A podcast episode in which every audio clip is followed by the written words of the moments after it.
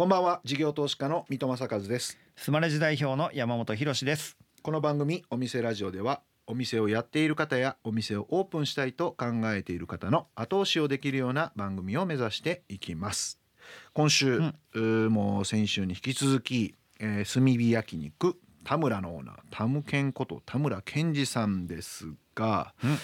やっぱあれですよね。うん。言葉で、まあ、ある意味飯を食べてる人って感じだから、やっぱそのサービスに対してとか人がどう感じるか思うかとかに関して、うんもう普通の人の何十倍もこう敏感なんでしょうね。うんやっぱサービスクオリティがどんどん上がっていったんだろうなという、はい。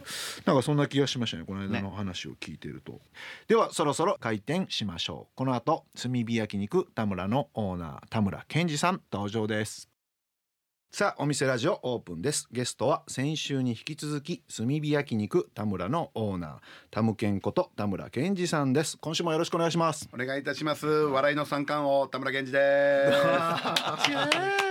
あそうかチャーまでちゃんと聞いてから はいすいません。いやいやいや全然いい全然拍手やった全然チャー切り裂きもうもう三冠を言うていただいただけで嬉しくて素人やからすぐ手叩いちゃう。ありがとうございます。笑いの三冠を取られました？もうどうですか？打撃部門とかあるじゃないですか。はいはい。僕はあの元気。元気。声が大きい。ほんでまあその当時言ってたのは、あの嫁の実家が金持ちっていう。こ三冠をしっかりれ三冠王って言ってたんです。素晴らしいですねだってでもあれですもんなんかあの YouTube かなんかで引退するやせえへんやみたいなニュースも見られたから、もう三冠を取ったからもうそうですね。もう三冠王何回も取ってるんで。何回も取ってあのずーっとアクセル吹かしてずーっと走り続けたんですよブレーキあのつけてもらってなかったんですよ、せやけどコロナで急ブレーキゆったりとした時間ってこんなに楽しいんやって思う時期が出てきたりとか、うんうんあの時にあれ？俺これこのまま行く？って思ったんですよ。30年芸人やってこんだけ楽しませていただいた。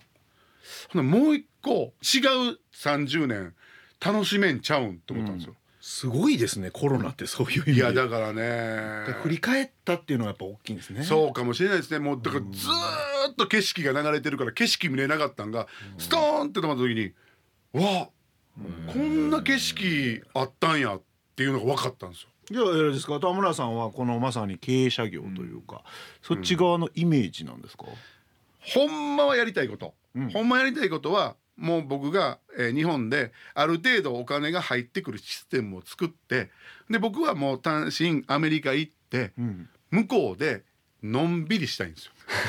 じゃあそのためにもあれですね お店ラジオに戻るとちゃんと日本でお金が回っていく仕組みを作んないといけないっていうことですね。でね。先週のお話で言うと、はい何店舗かやられたんだけど、はいうまくいかなくてここからそれなりにこう持ち直していったっていうことになるんですよね、はその辺のあの切り替わったタイミングとかってどうえいうタイミングねですか、もう人ですね。うん。今入ってきた子がおって今まあ会社任してる子がおるんですけどあのーその子が入ってきて会社が一気に動き出しましたね、まあ、元芸人なんですけどね。あーそうなんですね。元芸人のやつでほんでまあずっとまあ、あのー俺のそばにおってうん。ですっげえ細かいやつなんですよ。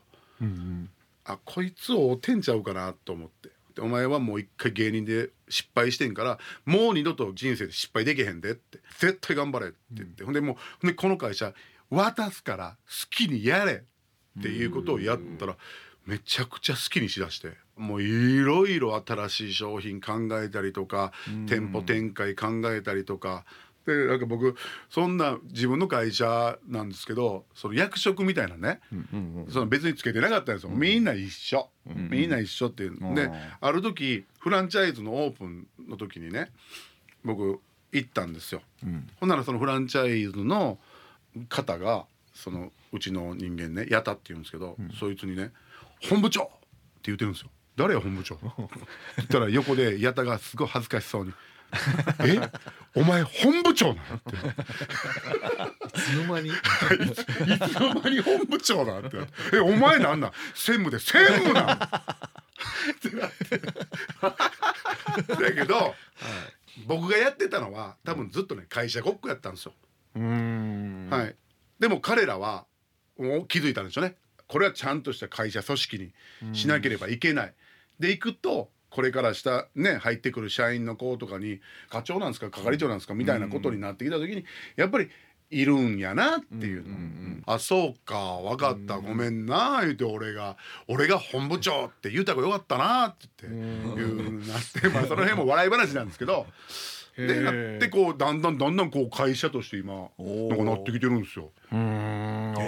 そうそっからじゃあ今はナンバー2みたいな感じですか？そうですそうです。もう今その子とずーっとやってそいつの相方がまあ解散してたからもう別の子おったんやけど、まあ、矢田がこう頑張ってるのを見てなんかあったんでしょうね。でん。玉田さん僕も入りたいってそいつが来たりとか。そいつがまた営業力すごいんですよ。おー。それから営業力ありますね絶対ね。それはえに。げつなくてほんでそれでもう一気にターン広がって。へいやほんまに。そういう手放しでバーッと広がっていってたらちょっとこう任せすぎて不安だなとかってあんまならないんですか？あーっとね昔そのほら水にね、そういうのをミント任してた時の感覚とは違うので、この会社は彼らにもうあげてもいいと思ってるし心から。えじゃあお金回りが最初結構どんぶりやったっていうはい話やったと思うんですけど、それもじゃあもう任せられるぐらいになってきてはいるんですか、それももうちゃんとそいつが全部把握してほんで僕にもう逐一もう全部説明受けて。ほんで「玉田さんもう少しこれで借りれいいっすか?」とか。うん。おとかいうのも全部聞いてるんで。だからあの時の感じとは違うんで。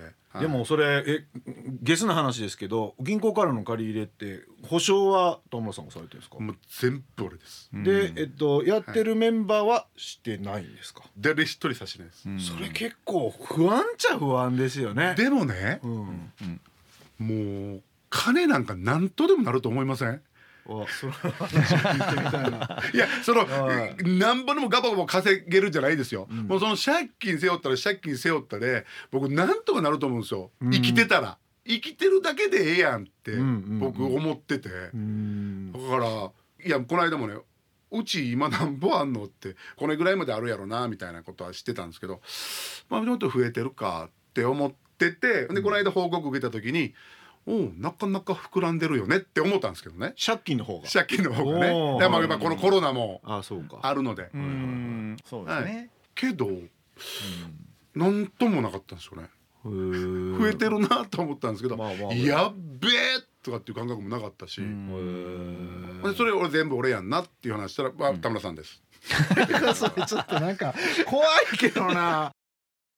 この番組はゲストに来ていただいた方に一曲、えーセレクトしていただいてるんですが今週は？えーファンキーモンキーベイビーズのですね希望の歌っていう。うーん。はい、なんか僕あんまりこう歌を聴く人じゃなかったんですけどうん。ある時にあいろんな曲聴いてみようと思ってもう手当たり次第に CD 借りてはい。の中に「ファンキーモンキーベイビーズ」が入ってたんですよ。はい、でその中でもこの「希望の歌」っていうのは本当こうなんかテンション突き上げてくれるというか「やれよ!」っていう感じの歌なんで。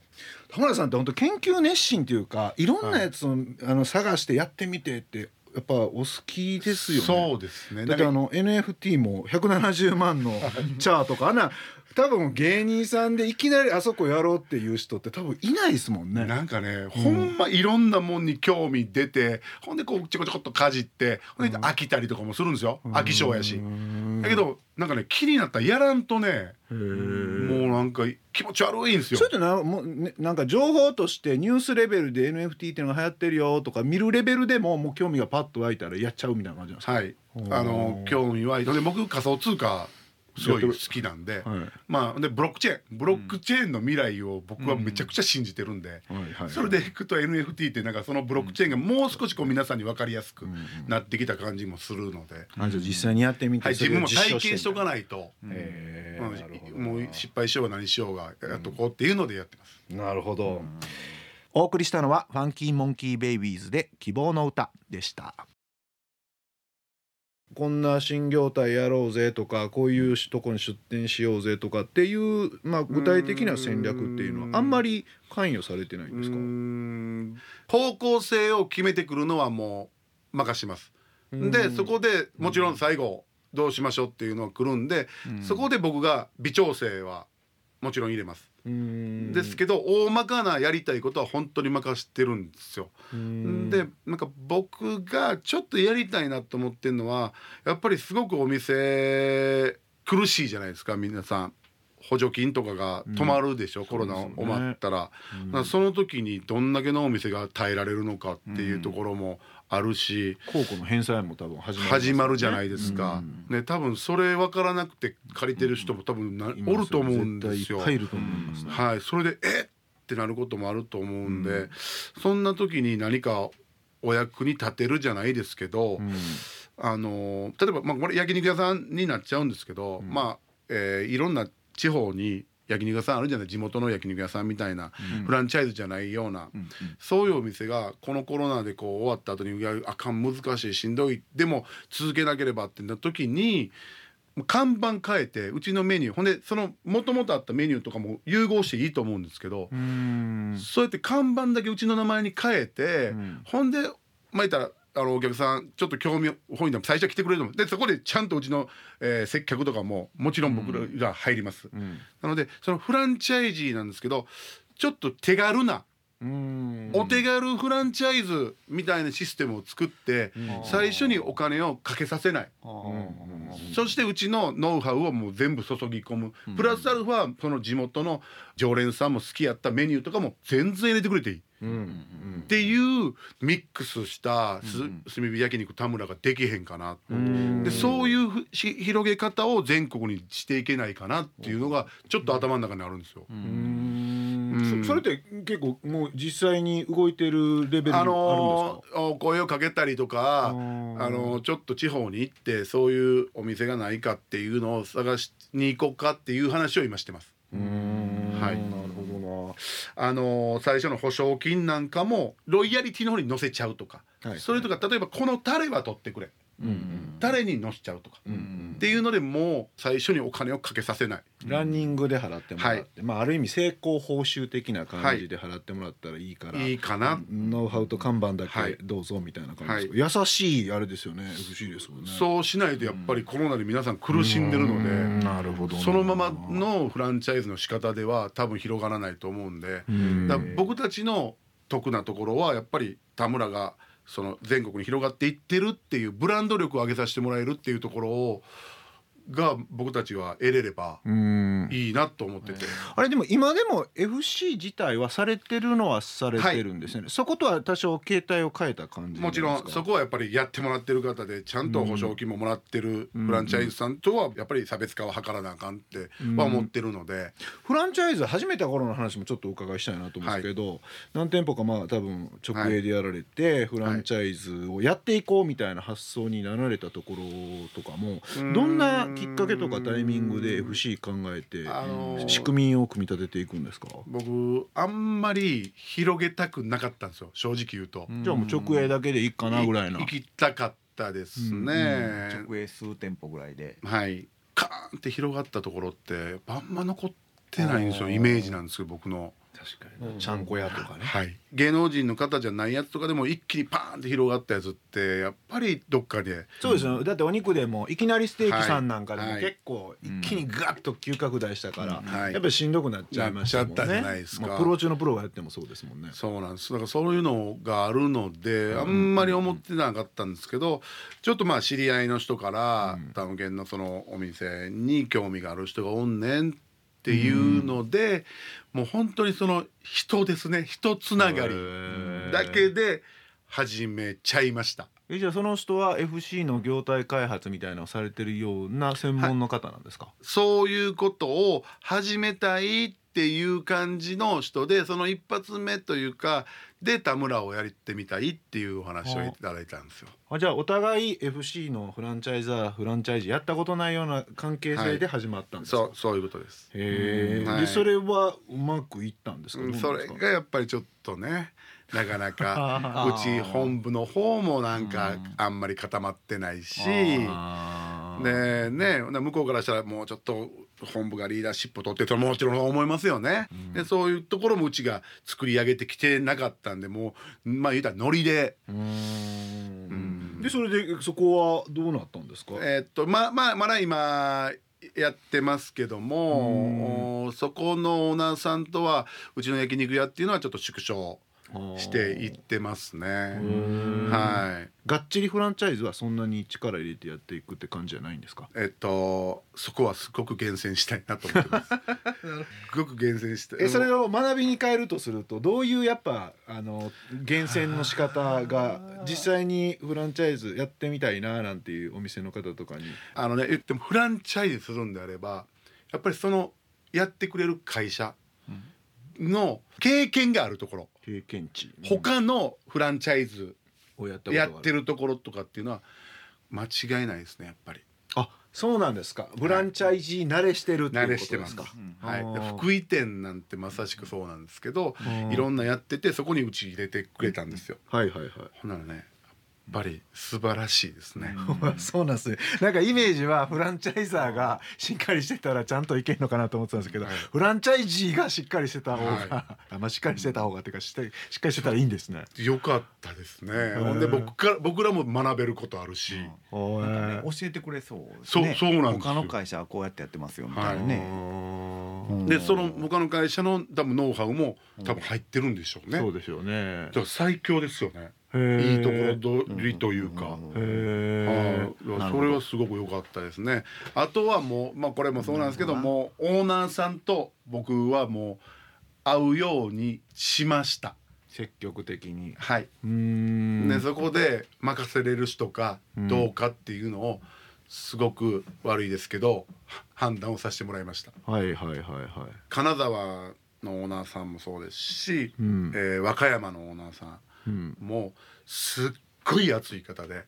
うもう和歌山のオーナーさんにしたらもう和歌山全員気に行きたいですっていうね、うんうん。でオープンの時もあ僕行ったんですけどもうその方が率先してこう車の誘導したりとか。へーだからそんなん見れてあ間違ってなかったって。この人うんただただ熱いだけの人じゃなくてうん。行動にも移せる人なんだって分かったりだとか。したんでそれの人たちは経験値がある人なんですか？ない人だけど情熱がちゃんとある人あそうです。だからその2つどかなと思ってます。うーんなるほどな、はい、で福井の社長さんももちろんあります。情熱も。もちろんあります。じゃあより経験値が高い人の方がはい。もちろん良かったりする、そうですね。でもそんな業態がまあ田村さんほど有名だったらいいんでしょうけどそんな有名じゃない段階でいきなりフランチャイジーに慣れてる会社がやらしてくれってなかなかならないですもんね、うん。だからまあやっぱり情熱をある程度しまあっかり見極めた上で,、そうですねはいルールをある程度しっかり作った上でやるっていうのが正しいという感じですか、本当にちゃんとルールも守ってくれますしでプラスアルファ自分たちでこういうことやりたいとか。例えばインスタのあの投稿の仕方見てても思うんですよ。オリジナリティ出してやってくれるなとか。うん。ん。なんかそう本当インスタ投稿一つでも分かりますねやっつけ仕事じゃなくてちはい。ゃんと考えてやってる、なんかもうやらされてるから、こうまあ投稿しようかみたいな。はい、っていうのも全くないしなんかえこんな写真撮れんねやっていうので本部もなんか刺激受けるし、へーなるほどな。はあのちなみにあのリスナーさん向けに言うと FC やっていくとやっぱり儲かるんですか、どうなんでしょう？あの結構やった方がいいよね。挑戦した方がいいよねっていう感じなんですか？い、まあリスクももちろんねうん。ありますけどね。やっぱり僕らが特にやっぱ僕のところに苦情来るんですよ全部が。看板やから、看板で、はい。なので、全てのそのサービスとかを統一しとかないとやっぱり、うん、一つだけがボンと落ちてしまうとそこが評判悪いしあ田村悪いなってなるので、うん。そのリスクはありますけどもやっぱりその、まあ、保証金であったり次のロイヤリティであったりっていう部分でいくと、えーそこのリスクは少ないじゃないですか。うんうんううん。ん。そうですよね。人の、うん。まあ、人のお金でやってもらえるそうですね。はい、だからそこをどう取るかですよね。田村さん的にはどっちをおすすめします？やっぱり23店舗ぐらいやってこじんまりと商売やってた方がいいよって感じなのか。やっぱり FC 増やしていくぐらい多少野望も持ちながらやった方がいいよみたいななんかメッセージ的には。ほんまはもう僕は23店舗。自分の自分の目が届く範囲であのやってほんで例えばそこですごく人が育った。うん。ってなった時に売って出る。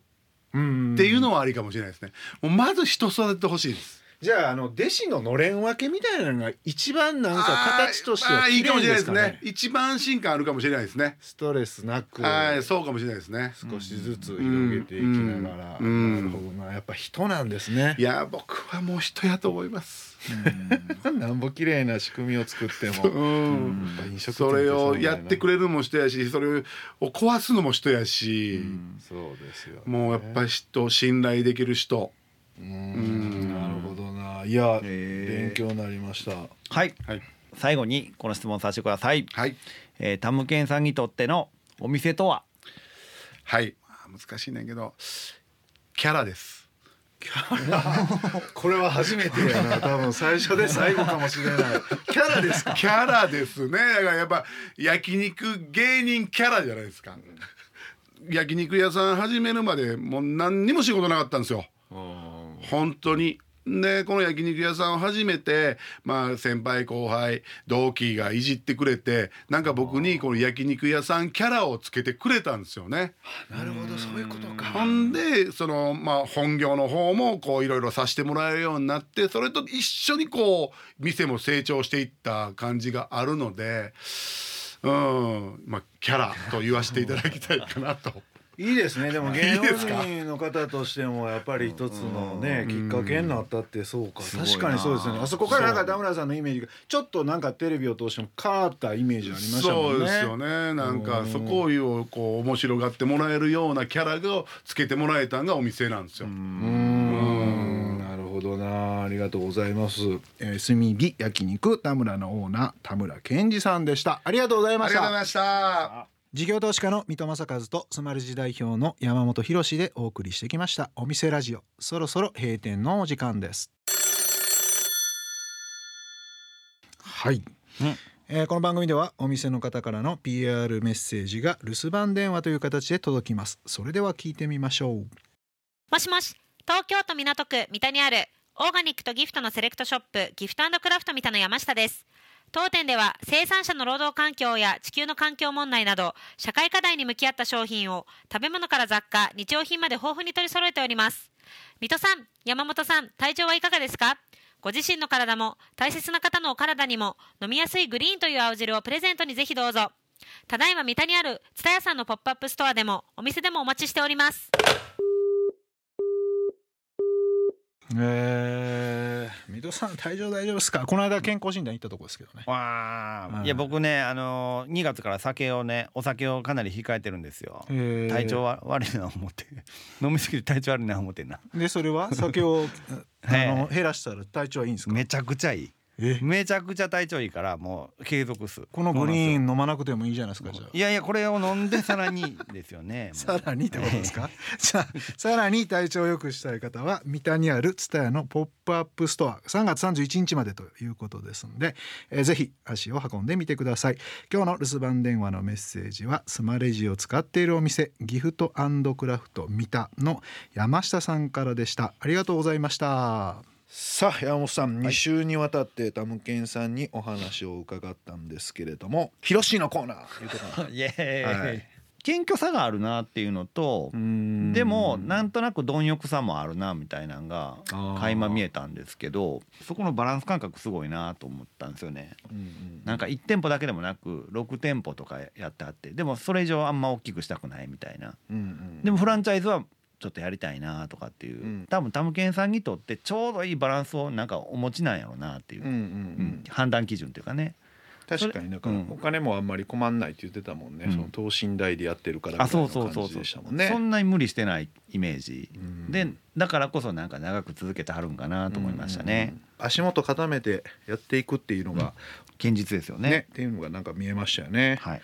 はいさてお店ラジオでは番組の感想や我々二人に対する疑問質問などメッセージもお待ちしています。メッセージの宛先はメールアドレスお店アットインター FM.jp までお送りください。そしてもう一度番組を聞きたいという方にはアーカイブがあります。え放送から1週間はラジコのタイムフリーでお聞きいただけます。また Audi、YouTube、Spotify、Podcast などでも配信中ですえ番組の放送後期にリンクを貼っておりますのでご確認ください。